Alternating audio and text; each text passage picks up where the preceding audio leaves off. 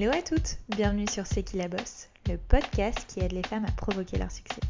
Je suis Mélodie Madar et j'ai la chance de recevoir chaque semaine des femmes passionnantes et inspirantes qui viennent nous livrer leur parcours hors du commun. Qu'elles fassent bouger les choses, soit à la tête de leur propre entreprise ou soient reconnues pour leur talent aiguisé, elles ont toutes réussi grâce à leur conviction, leur ambition, leur force et audace à aller au bout de leurs rêves et nous livrent aujourd'hui leurs précieux conseils.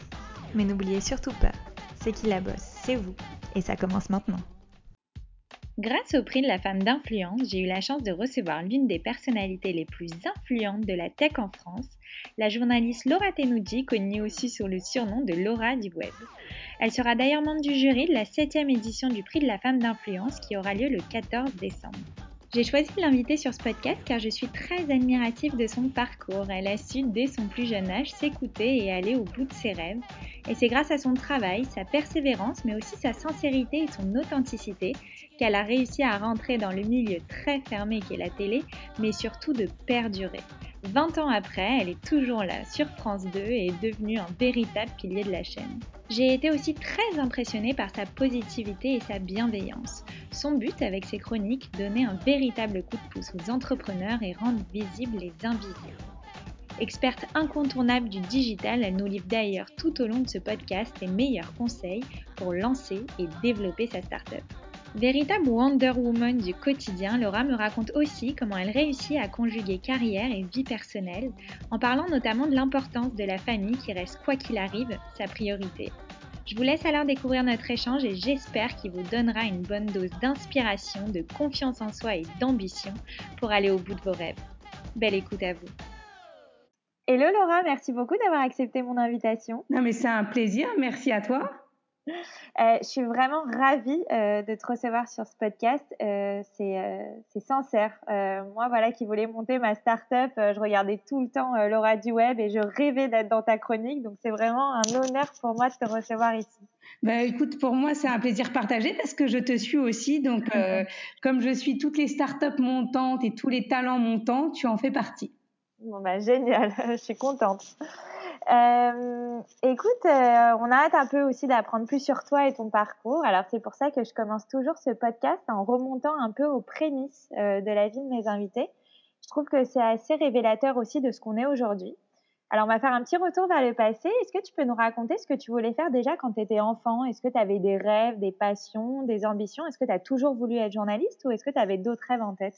Quand on est petit, petit, euh, je dirais à l'école primaire, on a en général envie de faire quelque chose euh, qui sera pas forcément la réalité après parce qu'on n'a pas connaissance de tous les métiers existants. Donc quand j'avais euh, peut-être 7 8 ans, je voulais être styliste et je savais même pas ce que c'était vraiment le métier de styliste hein. mais euh, euh, j'avais vu euh, deux trois reportages et dit ah oui, moi je veux faire ça, mais euh, voilà, très vite j'ai changé d'idée et l'idée du journalisme est arrivée assez tôt parce que finalement ça combinait ce que j'aimais faire, c'est-à-dire euh, mettre euh, des gens en avant qui avaient du talent, et puis cette curiosité au service, euh, j'ai envie de dire, de la bonne cause. En étant sur le service public, on a envie, et je pense que c'est ce que tu fais aussi à travers tes podcasts, de, de mettre des belles initiatives en avant. Donc ça, depuis très longtemps, j'avais envie d'être journaliste. Quand j'ai commencé à faire des études d'histoire, j'avais déjà ça en tête.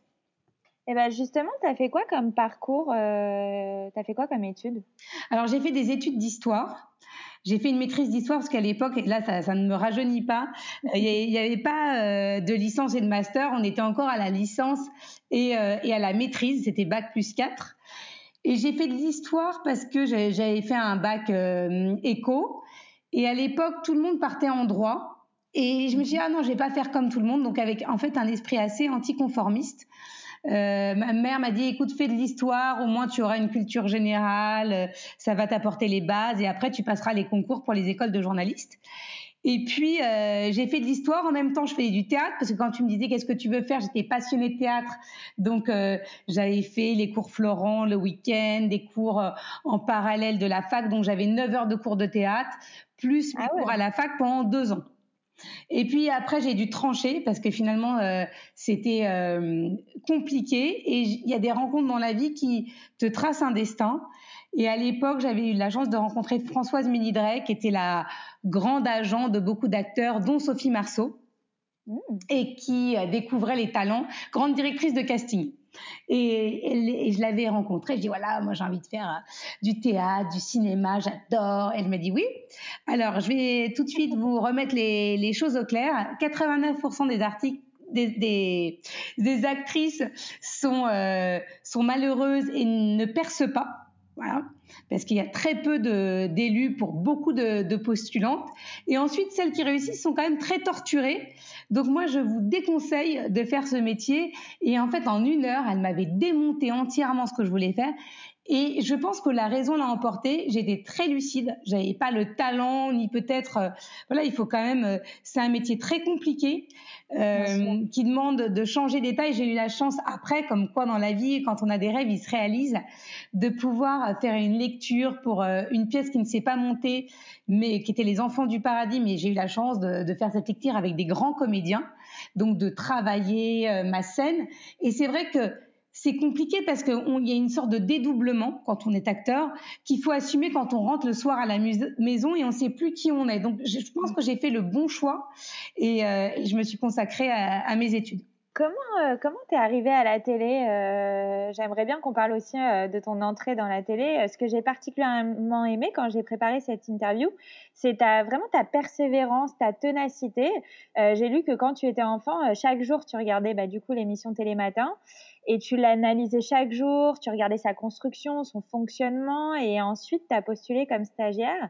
Et justement, après avoir travaillé un peu sans relâche et euh, monté tous les échelons, finalement, euh, 20 ans après, tu es toujours là et tu es un vrai pilier de la chaîne et je trouve ça vachement euh, passionnant et inspirant. Euh, donc raconte-nous un peu comment euh, tu as réussi à entrer dans ce milieu très fermé qu'est la télévision, puisque tu parlais justement du métier voilà de d'actrice, mais celui de la télé aussi et du journaliste c'est quand même aussi compliqué. Oui, c'est vrai que c'est compliqué. Alors j'étais vraiment fan de Télématin et ça n'était pas calculé. Et je pense que dans la vie, ce qui est important, c'est quand on a un objectif, quand on a un rêve il faut se donner tous les moyens, mais avec vraiment son âme, avec ses tripes, sans forcément calculer ce qu'il y a derrière.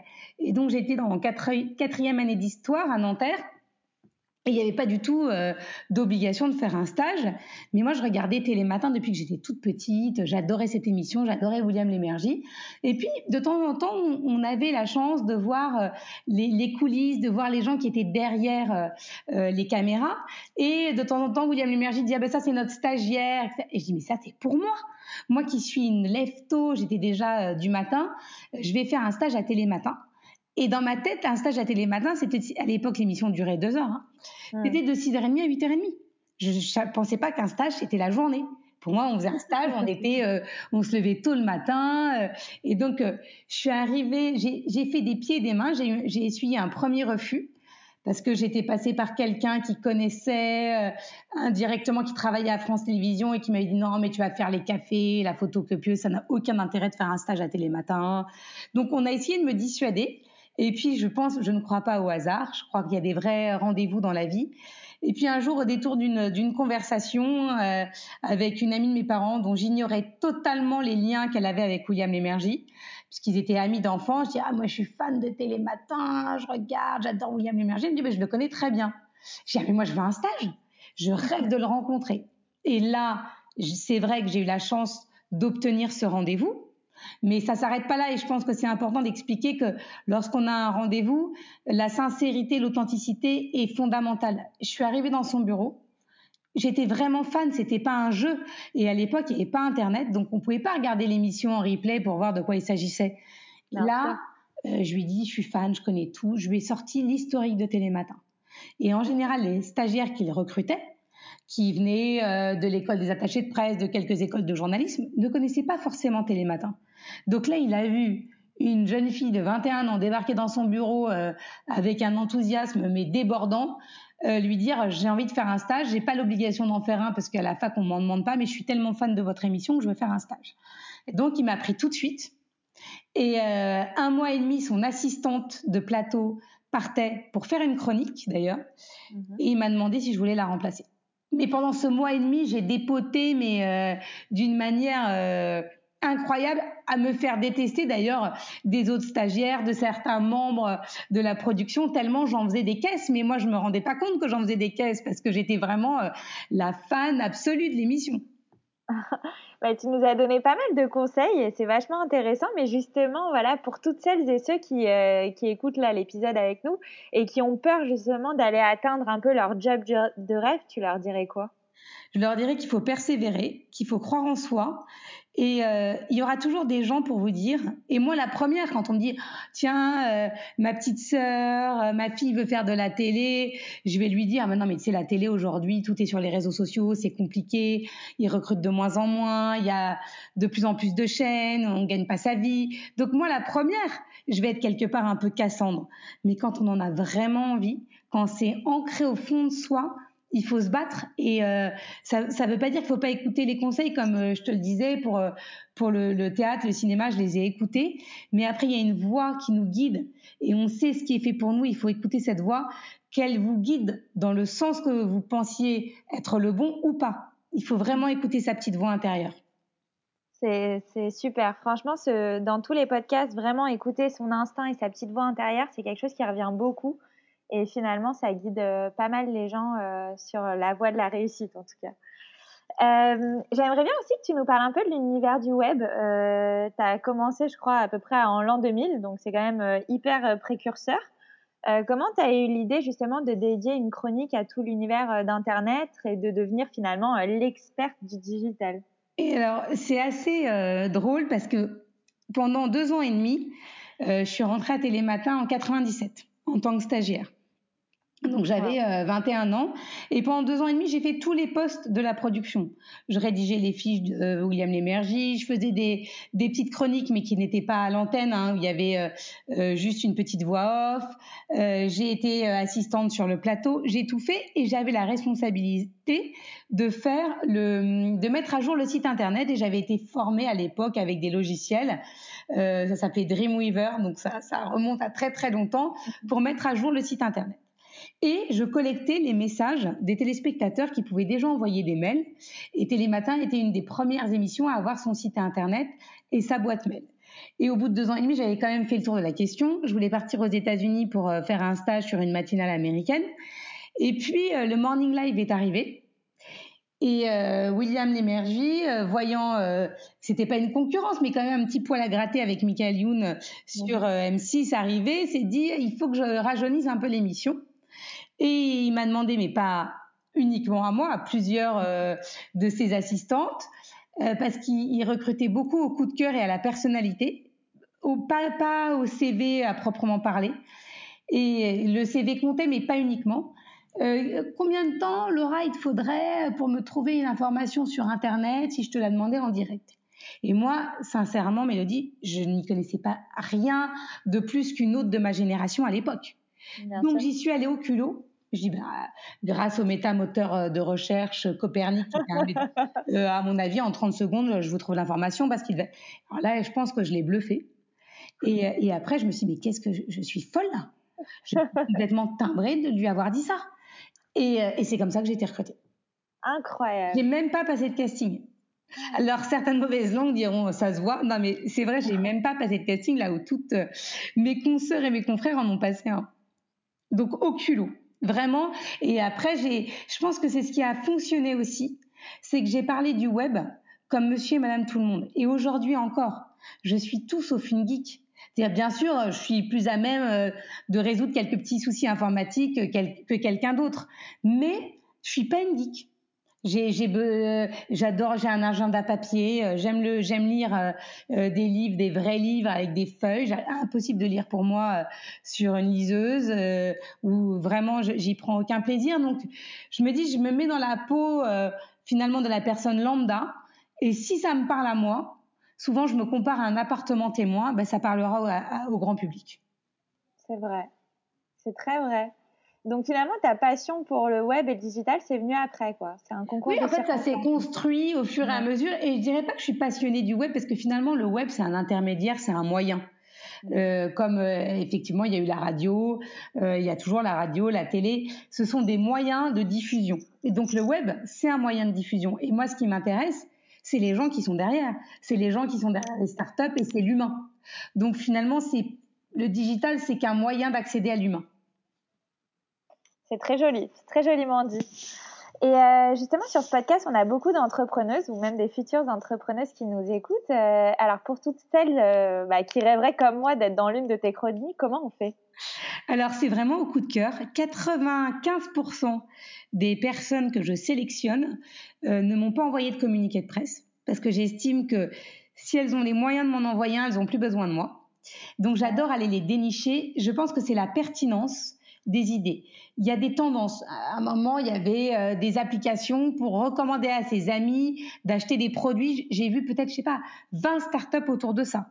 Les sites de rencontres par affinité. Alors, on, on est passionné de golf, on rencontre des gens qui aiment le golf. On a entre 60 et 70. On est passionné de cuisine. Enfin, alors là, les sites de rencontres, et ça continue encore aujourd'hui, il y a une vraie lassitude. Donc, moi, ce qui m'intéresse, c'est l'originalité du projet Aujourd'hui, j'avoue, depuis quelques années, c'est son engagement, qu'il soit sociétal ou environnemental. C'est l'envie de faire du bien.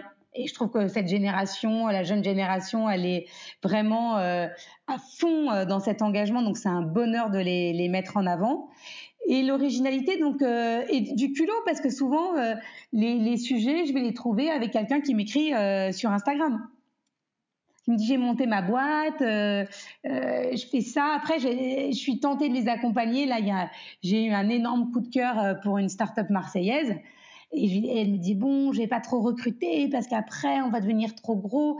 Je dis mais si, si tu veux exister justement, tu fais du bien parce qu'elle recrute des, des mamies pour tricoter. Il faut que, faut que tu te développes. Euh, et, dis-toi qu'il y a toutes les mamies de France euh, qui attendent que ça, qu'on les occupe et d'avoir des buts. Donc, euh, au contraire, donc je peux t'aider. Après, c'est vrai que à force d'en voir, j'arrive à anticiper ceux qui vont se casser la figure, ceux auxquels je ne crois pas. Je vois des levées de fonds pour des startups, mais je me dis comment ils ont réussi à lever autant d'argent, ça ne marchera jamais. Mm-hmm. Je me trompe pas souvent. Sincèrement, aujourd'hui, euh, j'arrive quand même à avoir, euh, forcément, avec 20 ans de métier, un recul euh, qui, qui peut être efficace en termes d'avis sur le, on va dire, la réussite d'une start-up. Après, il y en a qui ne réussissent pas au départ, mais qui ont cette capacité de vite s'adapter et de changer ce qui ne va pas. Donc, je pense que les, le conseil que je donnerais, c'est déjà de tester autour de soi, de voir si ça plaît vraiment est-ce que et, de pas hésiter à dire à ses amis, à ses parents, est-ce que c'est quelque chose qui te parle, pourquoi tu trouves ça bien, qu'est-ce qui manque? C'est très très important de tester autour de soi l'idée. Parce qu'après, on peut avoir des idées un peu en étant euh, euh, très originales et, que ça ne parle pas. Mais une des clés de la réussite, c'est quand même que ça parle euh, à l'entourage. Et ensuite, euh, les campagnes de crowdfunding, je trouve que c'est une bonne idée aussi parce que ça permet de créer une première communauté au-delà justement de ses amis et de sa famille et de tester sa solution, son produit et d'avoir un retour. C'est pas tant pour l'argent qu'on lève, c'est pour encore une fois faire évoluer l'idée. Donc, euh, et de bien réfléchir et de se faire accompagner, euh, ça c'est fondamental. Le business plan c'est quelque chose de, de, fondamental. Il y a que des professionnels qui peuvent euh, aider aujourd'hui les startups à faire ça. Je vois trop de startups qui ont des super idées et qui sont pas rentables parce qu'elles n'ont pas su mettre en place le bon business plan. Et c'est dommage. C'est des excellents conseils. Et le crowdfunding, justement, on avait reçu Justine Otto sur ce podcast qui a fait une super campagne de crowdfunding avec sa marque Respire.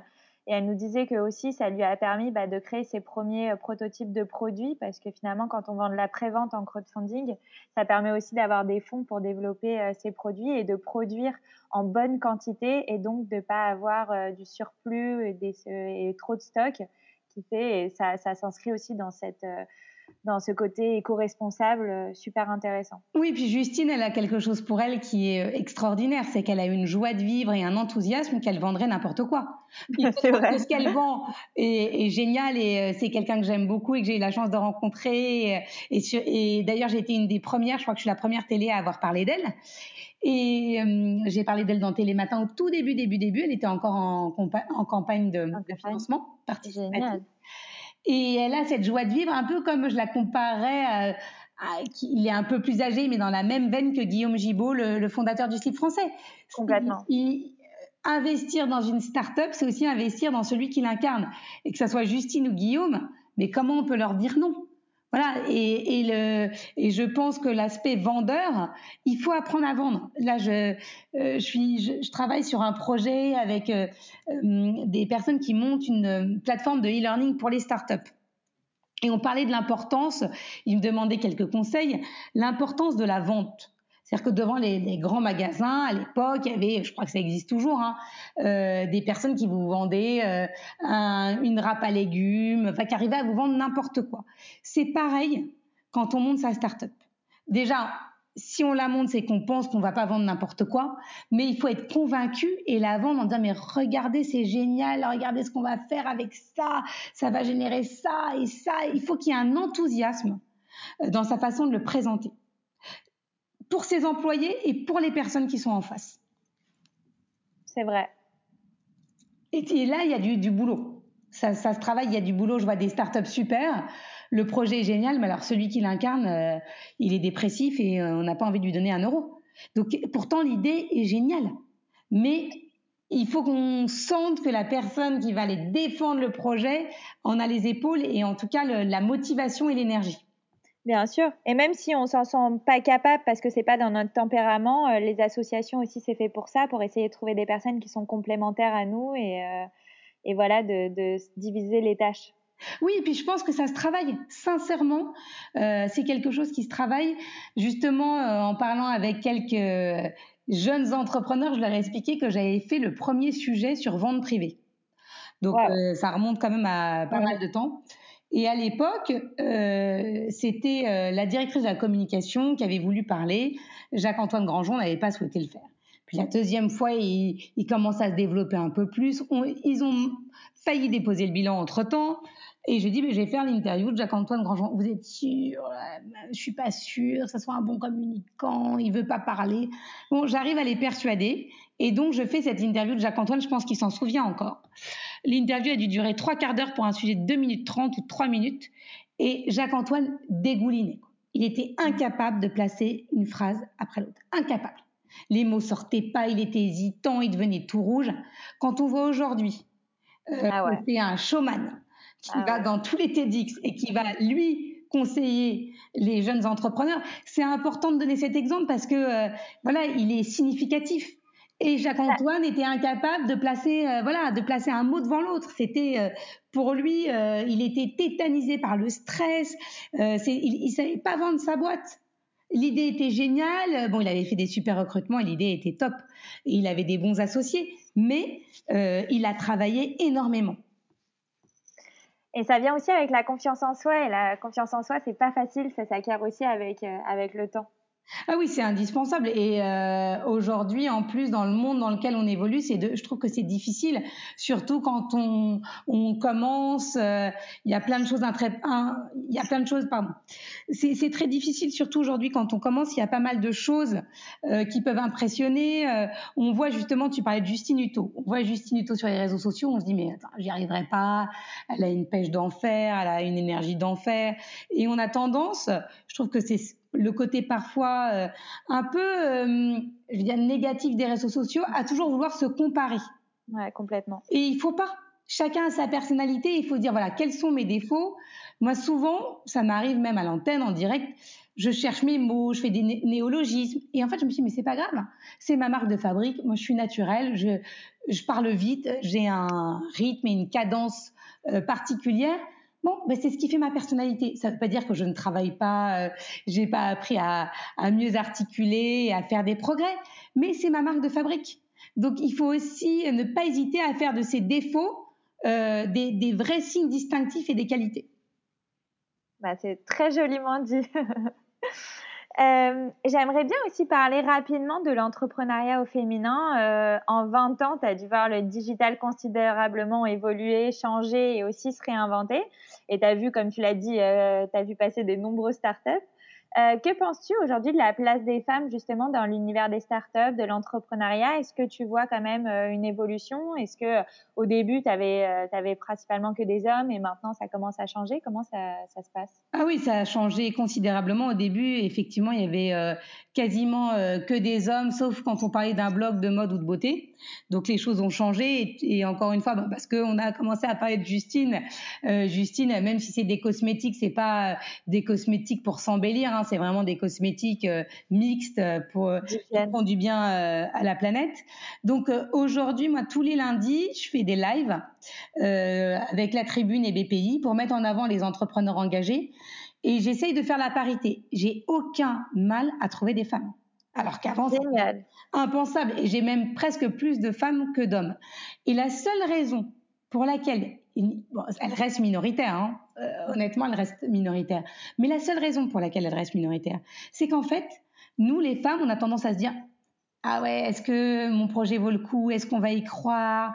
Euh, Est-ce que je suis pas imposteur dans mon domaine? On a toujours le syndrome de l'imposteur, beaucoup plus que les hommes, qui se posent pas du tout cette question. Les hommes, ils foncent. Ils disent pas est-ce que c'est vraiment bien? Est-ce que je suis à la hauteur? Nous, on se remet toujours en question. Mais la seule raison pour laquelle il n'y a pas de femmes, enfin il n'y a pas davantage de femmes dans les startups, c'est ça. C'est euh, la prise de risque, est-ce que je peux, le, parce qu'il y a des financiers derrière. Et aujourd'hui, sincèrement, les fonds d'investissement suivent énormément les femmes. C'est un peu comme euh, les assurances dans la conduite. Elles sont plus méticuleuses, elles font plus attention, elles, euh, elles sont hyper rigoureuses dans leur façon de travailler et elles sont très sérieuses. Donc euh, voilà, j'ai envie de dire, on est presque responsable aujourd'hui de pas euh, voilà euh, prendre le pas de l'entrepreneuriat, mais ça change. Sincèrement, ça change. Il y avait aussi, enfin, il y avait l'étude Sista qui avait levé pas mal aussi de, de, sujets sur le financement des startups féminines. Je crois qu'il y avait les startups féminines ont 30% de moins de chances d'être financées qu'une startup fondée ou confondée par des hommes.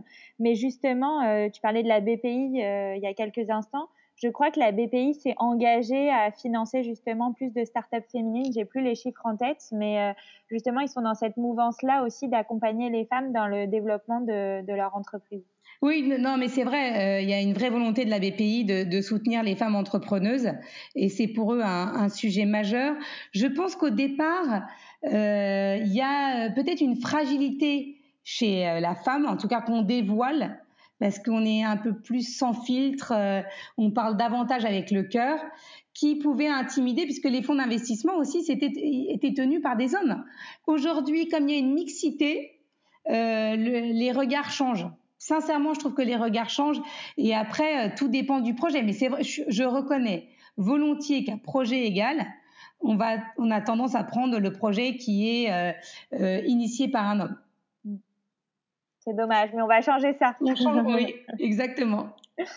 Euh, j'aimerais bien aussi revenir un peu sur l'ensemble de ta carrière. Euh, en 20 ans, tu as dû vivre euh, plein de choses.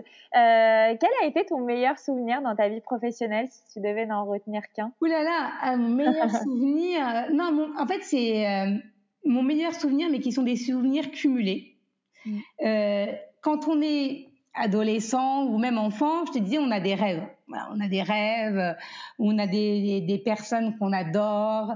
Euh, et donc, effectivement, moi, j'adorais Télématin. Donc, le fait d'y rentrer, d'y travailler, ça a été quelque chose d'extraordinaire. Euh, ma première interview, qui était celle de Plantu, euh, a été, voilà, les premiers, les premières fois, de toute façon. les premières fois, c'est toujours euh, euh, très marquante. Et ensuite, c'est de rencontrer des gens que j'avais toujours rêvé de rencontrer. Et je prends un exemple. Moi, j'étais euh, une grande lectrice à l'époque d'Alexandre Jardin.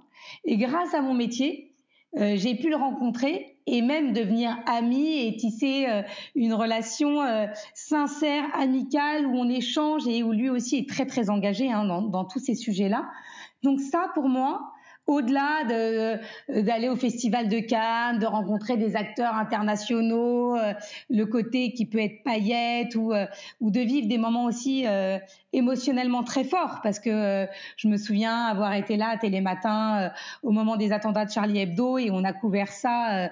et moi, j'étais en charge forcément de tout la communication sur euh, les réseaux sociaux et sur le digital. Donc émotionnellement, de retransmettre ça à l'antenne, c'était ça, ça marque une vie. Mais pour être plus positif, c'est de dire voilà, il y a eu des rencontres qui pour d'autres pourront paraître anodines, mais pour moi qui étaient super importantes et, et je me suis dit mais c'est fou, je rêvais de le rencontrer. Ben, Aujourd'hui, euh, on se parle et on échange et ça m'a fait ça avec plusieurs personnes plusieurs artistes. Et c'est ça qui m'a marqué parce que je me dis, euh, finalement, quand on a des rêves et qu'on les lâche pas, euh, ils finissent toujours par se réaliser.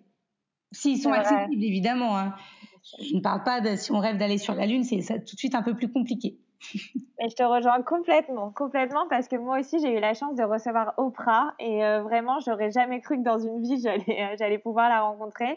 Et grâce euh, bah, grâce aux éclaireuses, bah, on a eu la chance de la recevoir en interview et évidemment bah, c'est le rêve d'une vie quoi. Voilà, c'est ça, et c'est pour ça que c'est important. Et chacun a son rêve, et il faut, il faut vraiment le tenir et le serrer bien fort et ne jamais le lâcher.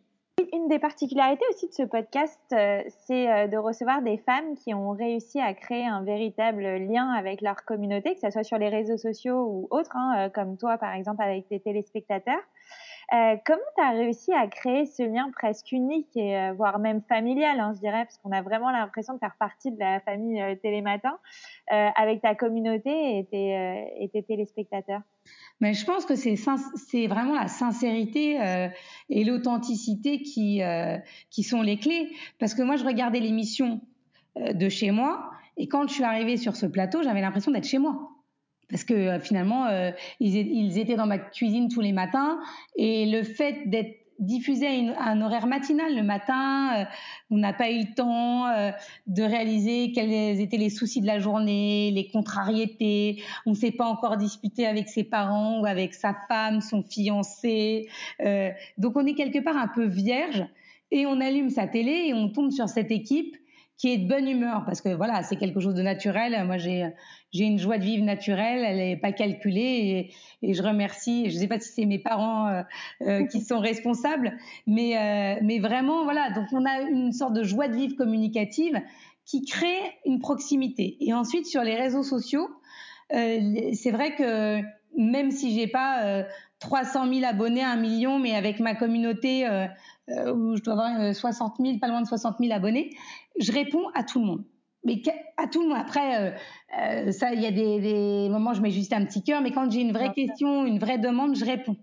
Pour l'instant, je peux encore le faire. Euh, peut-être que demain, je pourrais plus le faire. Donc, euh, euh, et je lis tous les messages. Et ça, je pense que encore une fois, l'authenticité, la sincérité payent toujours. Voilà, même si on n'est pas content, même si on est de mauvaise humeur, moi ça m'est arrivé de me d'avoir des messages très désagréables et euh, de dire écoutez, euh, je je comprends pas vos réflexions. Euh, euh, quand je parle pas de gens qui sont un peu fous parce que c'est vrai que sur les réseaux sociaux on peut avoir des messages totalement incohérents. Ça évidemment on les met de côté, mais mais de toujours répondre, d'expliquer que bien sûr on peut pas plaire à tout le monde. Et je pense que c'est aussi un conseil qu'il faut donner. Il y en a qui vont aimer tel type de personne, d'autres tel autre. mais suivre les gens qu'on aime, c'est important. Donc quand quelqu'un commence à critiquer si c'est pas constructif, je dis, ben, arrêtez de me suivre parce que je correspond pas à ce que vous aimez. Mais il faut pas changer. Voilà. faut écouter les critiques de ses proches. Euh, mais il faut pas toujours se remettre en question parce que sinon, moi, je pense que déjà, euh, je serais un jour rousse, un jour blonde, un jour brune. Euh, j'aurais pris 10 kilos, j'en aurais perdu 15, rien que pour parler de l'aspect euh, physique. Donc voilà, il faut arriver à rester soi-même. Tu parlais justement de ta communauté aussi et de ta visibilité. Ce que j'aime beaucoup chez toi aussi, c'est c'est que tu mets euh, ta visibilité au profit de combats et de causes. Euh, tu es une figure emblématique hein, du Téléthon. Euh, D'ailleurs, hein, les filles, il faut donner, donner, donner. Donc, euh, il y a une super tombola organisée par Star Solidaire et avec 10 euros, hein, vous pouvez gagner euh, des lots de dingue. Donc voilà, même moi, j'y ai participé. Euh, tu aides aussi beaucoup, enfin beaucoup pour la place des femmes dans les médias. Tu es jury, euh, tu es membre du jury de la femme d'influence 2020 qui prône justement l'entrepreneuriat et qui met en valeur euh, toutes les femmes qui se consacrent aussi à l'entreprise. Euh, dans les startups que tu mets en avant, euh, c'est ce que tu nous as dit tout à l'heure, tu essayes souvent aussi d'en choisir qui sont éco-responsables et tu aides beaucoup aussi les entreprises dans la dans leur transition digitale. Euh, c'est important pour toi de te servir de ta visibilité et de ta notoriété pour bousculer l'école et faire avancer les choses? Ah, Mais c'est fondamental. Franchement, je fais ce métier-là pour ça. Mon plus, franchement, ma plus grande satisfaction. Tout à l'heure, tu me disais, mais quel est ton plus beau souvenir euh, professionnel? Et c'est vrai que aujourd'hui, je t'ai donné ces exemples. Demain, ça peut changer parce que euh, nous viennent en mémoire des souvenirs différents en fonction des journées. Mais il y a une chose euh, qui reste commune à, à toutes ces choses-là, c'est la sensation de pouvoir faire du bien. Et ça, ça n'a pas de prix de pouvoir te dire. Alors là, effectivement, c'est sur l'engagement environnemental, sociétal, parce que la société évolue dans ce sens. Mais à l'époque, je me souviens quand j'ai commencé, que je mettais une start-up en avant et que je faisais exploser son serveur et qu'elle me disait, mais grâce à vous, aujourd'hui, on a embauché trois personnes. Mais, mais quel bonheur, quoi. C'est, je pense que c'est dans la case que j'ai choisie du journalisme, hein, parce que après il y a les journalistes d'investigation, euh, les journalistes de guerre, c'est encore autre chose. Mais moi, par rapport à, mon choix et mon domaine de compétences, c'est fondamental d'aider, c'est fondamental de mettre en avant les gens qui en ont besoin. Et finalement, le, le métier de journaliste, c'est quoi? C'est de mettre en lumière ceux qui ne le sont pas suffisamment. Complètement, rendre visibles les invisibles. C'est exactement ça. Et donc rendre visibles des gens qui vont nous faire avancer, qui vont nous faire du bien. Et de mettre, et je trouve que c'est le minimum voilà, de se servir de sa notoriété pour ça. De, euh, je sais que j'adore faire des lives pour faire découvrir euh, des jeunes startups, des jeunes marques, parce que je me dis, voilà, c'est euh, c'est comme ça, c'est euh, petit à petit, je vais leur donner un coup de main, quelqu'un va les voir, va leur donner un autre coup de main, et on peut faire avancer les choses et, et surtout, voilà, faire. je pense qu'on fait bouger les choses à son petit niveau, et si chacun à sa façon, en fonction de son métier, en fonction de ses passions, aide trois personnes autour de lui qui elles-mêmes vont aider trois personnes et ainsi de suite, créer cette chaîne. Euh, c'est comme ça qu'on changera les choses. Je crois absolument pas au changement qui vient d'en haut et au changement qui vient des gouvernements. Franchement, merci mille fois. Euh, c'est hyper gentil de, penser comme ça. Ça fait vachement de bien. Euh, d'ailleurs, nous aussi, tu nous avais vachement poussé quand on avait créé le Day After Festival avec Instagram et j'ai eu la chance de participer à un de tes lives. Vraiment, merci de nous avoir mis en lumière parce que ça nous donne des véritables coups de pouce et, euh, euh, on n'en a pas toujours. Non, mais c'est ce que tu fais toi maintenant aussi. Donc en fait, euh, moi je pense que ce qui est important, moi j'ai eu la chance qu'on me transmette. J'ai eu la chance d'être formée effectivement directement, moins dans les écoles et plus sur le terrain, par des gens généreux qui m'ont donné les clés. Et c'est fondamental ensuite, de toute façon, dans dans beaucoup de religions, la transmission est au cœur voilà, des priorités. Il faut transmettre, certains sont professeurs et chacun à notre niveau, on peut être un peu professeur dans ce qu'on sait faire. Dans, euh, voilà, on, est tous passionnés de quelque chose et si on transmet cette passion, c'est gagné. Voilà. Donc je pense que euh, c'est ce que tu fais aujourd'hui et comme ça la chaîne peut continuer et faire plein de petits.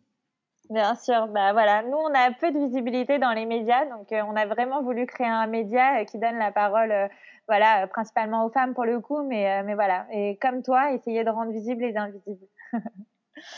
J'aimerais bien aussi parler rapidement de ta vie perso. Euh, t'es une femme quand même aux mille et une casquettes. T'es mariée, t'es maman, t'es journaliste pour plusieurs émissions. Euh, tu te bats aussi pour pas mal de causes, comme on l'a dit tout à l'heure. Et euh, pour surenchérir un peu le tout, euh, tu habites entre Paris et Nice. Donc euh, autant dire que tu es un peu une superwoman pour moi, tu es un ovni. Euh, donc comment tu fais pour gérer tout ça? Comment on gère vraiment sa vie pro et sa vie perso?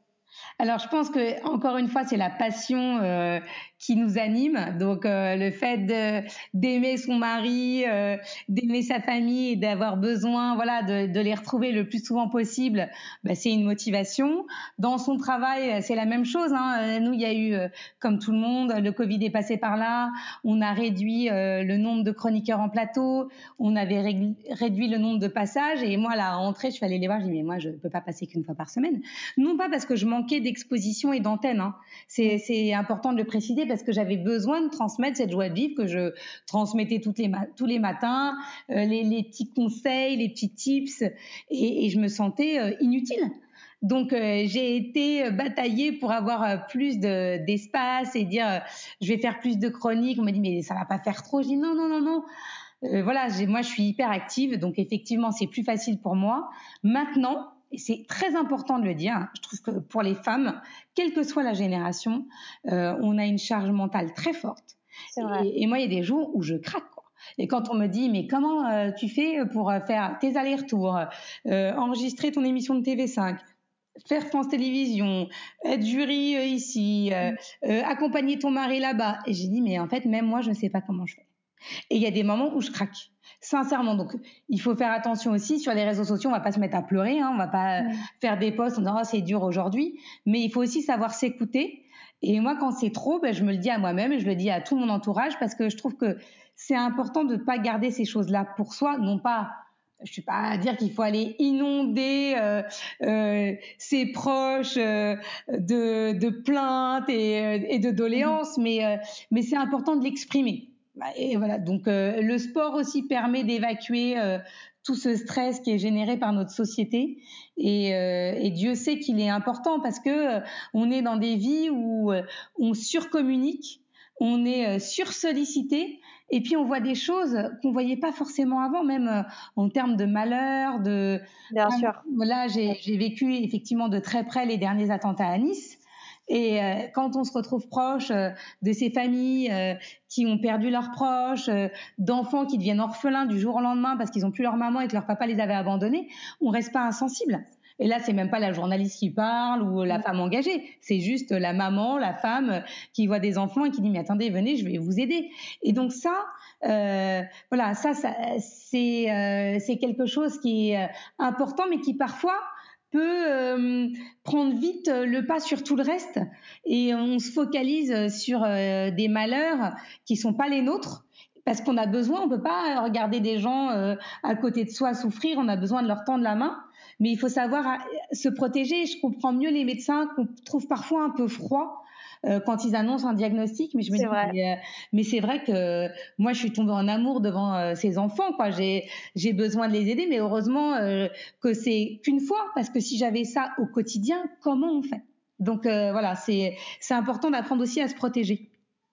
Et comment tu arrives justement à gérer ton temps entre ta carrière et euh, tes enfants? Parce que moi aussi, je suis maman et, euh, et parfois, je sais pas, je me sens, je me sens mal. Je me sens mal de laisser ma fille, mais d'un autre côté, je dois travailler et avancer, donc euh, c'est compliqué parfois. Alors déjà, j'ai de la chance d'être quand même aidée. Ça, c'est important. Et ensuite, j'ai ma maman qui, qui m'aide beaucoup aussi. Et ensuite, moi, ma priorité, c'est ma famille. Sincèrement, de, de tout temps c'est ma priorité. C'est-à-dire que je consacre du temps à ma famille.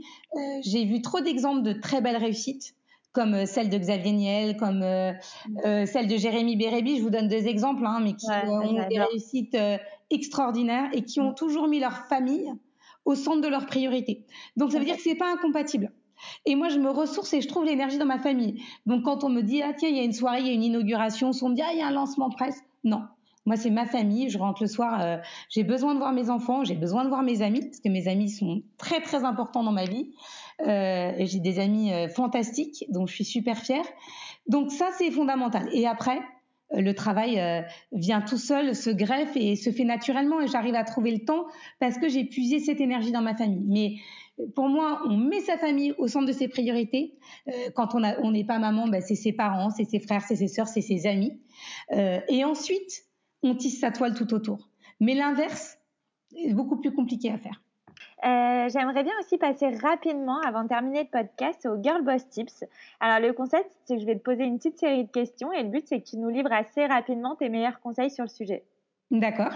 Alors, quelles sont selon toi les trois qualités essentielles d'un bon projet de start-up?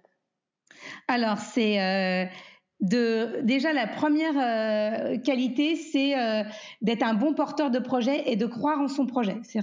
Voilà, première chose, c'est fondamental.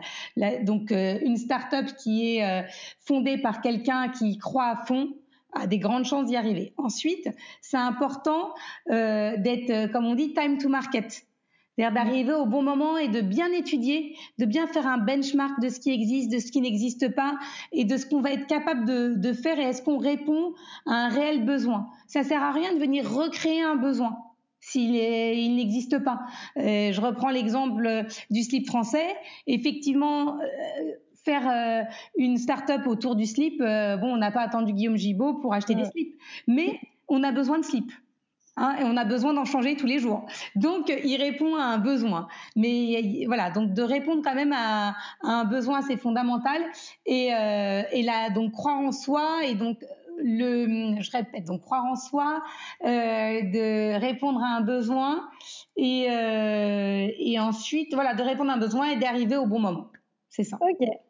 Parfait.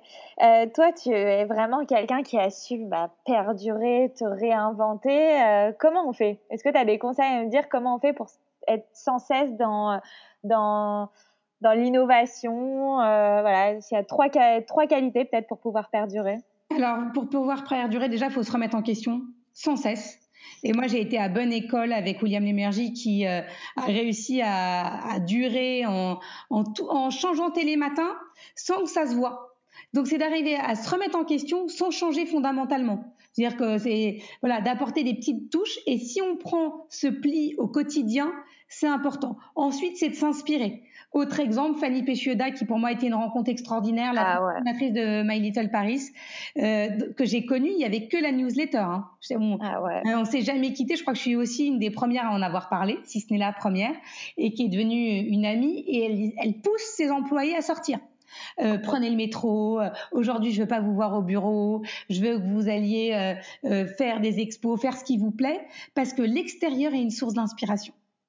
Donc c'est très, important de sortir de sa zone de confort, mais surtout, voilà, même si on fait une start-up B2B dans un logiciel, de sortir, parce que de voir autre chose, ça va nous régénérer.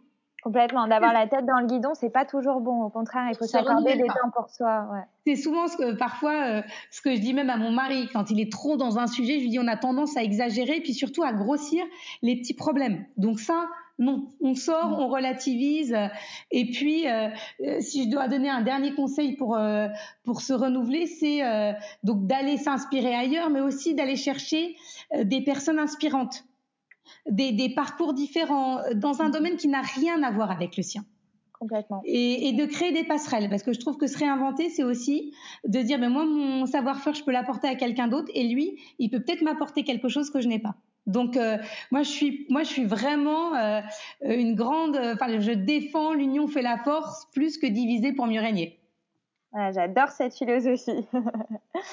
Euh, et qu'est-ce que tu, tu, te dirais à ton toi plus jeune? Voilà, si tu devais t'adresser à Laura de 15 ans, qu'est-ce que tu lui dirais maintenant avec le temps? Ben, je lui dirais accepte-toi comme tu es et aie confiance en toi, même si c'est très dur parce que cette confiance on l'acquiert avec le temps. Euh, je trouve que quand on est jeune, on complexe et je me dis heureusement que je ne suis pas née euh, il, y a, il y a 15 ans parce que je, serais ultra malheureuse. Et, euh, et, effectivement, je lui dirais, voilà, euh, ta force c'est toi, c'est ta différence, et arrête de vouloir ressembler aux autres. Et je pense qu'on est très nombreuses à avoir voulu ressembler à quelqu'un d'autre, alors que cette même personne voulait nous ressembler. Donc c'est ça reposait sur rien. Donc être, donc être fier de ce qu'on est plutôt. J'ai mis trop de temps. Euh, J'aimerais bien aussi parler rapidement de l'échec pour démystifier un peu cette partie-là. Comment tu fais pour, euh, voilà, qu'est-ce que tu dirais aux femmes pour euh, justement qu'elles n'aient pas peur de l'échec euh, Comment tu as, fait toi pour te relever quand tu as, as vécu des échecs? Mais en fait, l'échec, c'est ce qui nous construit. C'est très français. En France, on dit oh là là, ça n'a pas marché, sa boîte, il s'est planté. Mais aux États-Unis, les fonds, ils viennent après deux, trois échecs. Si on n'a pas échoué, ils investissent pas. Donc, au contraire, euh, c'est dur quand sur le moment parce qu'on a tendance à se dire ça y est, euh, c'est jamais agréable à vivre. Hein. La personne qui dit ah c'est génial, j'ai échoué, euh, j'ai déposé le bilan, ma start-up a foiré, c'est pas vrai. mais de tout ce que je vois aujourd'hui, de toutes ces femmes, parce que j'en vois beaucoup, et, et je reprends l'exemple de la fondatrice de Transat qui vient de lancer une marque de vêtements avec de l'upcycling qui est géniale. Et elle, en fait, elle s'est fait virer de sa boîte parce qu'elle était enceinte de son troisième enfant. Elle était commerciale dans une grosse boîte et elle cartonnait. Il dit bon, maintenant vous avez trois enfants, vous avez autre chose à faire, et ils l'ont licenciée. Et elle m'a dit pendant un an, j'ai été mais vraiment dans une dépression mais immense. Et elle me dit à un moment, j'ai tapé vraiment le pied au fond de la piscine et je suis remontée en me disant mais je vais faire quelque chose que j'aime, je vais être épanouie dans ce que je fais. Et donc cet échec, elle me dit mais si j'avais pas échoué, je serais, et si on m'avait pas viré, si, ben, j'aurais jamais fait ma boîte, j'aurais jamais été entrepreneuse. Donc je pense que de tout échec, euh, justement, euh, découle une force qu'on n'a pas quand on n'a pas échoué. Et j'aimerais bien terminer sur ça aussi. C'est qu'il a boss, c'est le podcast qui aide les femmes à provoquer leur succès. Alors j'aime bien poser cette question. Euh, qu'est-ce que signifie pour toi le succès? Si tu devais lui donner une définition, euh, bah, quelle serait-elle? Le succès, c'est de réussir à faire quelque chose dont on est fier, tout simplement. Le succès, c'est euh, pas avoir du succès. Je vois trop de personnes euh, médiatiquement connues et on pourrait dire ah là là, elle a un succès de fou. Euh, parce que beaucoup de personnes l'envient ou la regardent avec admiration, mais cette personne euh, est très malheureuse, n'a pas d'amis et, euh, et, les paillettes euh, de la télé, les paillettes même des réseaux sociaux, hein, et on l'a vu avec Enjoy Phoenix, voilà, qui est, a eu un succès incroyable et qui après est passé par euh, franchement un tunnel avec des insultes, de la méchanceté. Donc, qu'est-ce que c'est finalement le succès? C'est c'est de réussir euh, les objectifs qu'on s'est fixés. Ouais, c'est pas c'est pas d'avoir du succès euh, parce qu'on peut avoir du succès à 15 ans euh, euh, dans son lycée, on peut avoir du succès dans sa famille parce que on a réussi quelque chose qui leur faisait plaisir. Donc le succès, il est à relativiser mais je dirais que voilà, avoir du succès, c'est déjà réussir les objectifs qu'on s'est fixés. Magnifique. Eh bien, écoute, euh, le temps file, Laura, le podcast touche à sa fin et j'ai l'habitude de le terminer toujours de la même manière. Euh, quel est le meilleur conseil euh, que tu pourrais donner à toutes celles et ceux qui t'écoutent aujourd'hui? Je ne sais pas si tu as une citation, un conseil, un mantra voilà, qui t'anime au quotidien et que tu aimerais nous partager. si, il y a une phrase qui m'accompagne au quotidien c'est on reflète l'image que l'on a de soi. Donc si on a une belle image de soi, les gens nous verront beaux, euh, bienveillants. Et si on doute, eh bien, les personnes qui seront en face de vous douteront aussi. Bah, bravo, on va terminer là-dessus, c'est très joliment dit. Et euh, je voulais vraiment te remercier mille fois pour ton temps, pour tes précieux conseils. C'est un podcast incroyable parce que on a appris plein de choses sur ton parcours qu'on connaissait pas vraiment et en même temps, tu nous as livré tout au long de cette discussion plein de conseils et plein euh, vraiment de punchlines hyper inspirantes aussi. Donc euh, vraiment, c'était un super épisode. Euh, ça m'a vraiment boosté et inspiré. Merci à toi. Non, c'était super. Franchement, sincèrement, c'était c'était un vrai plaisir.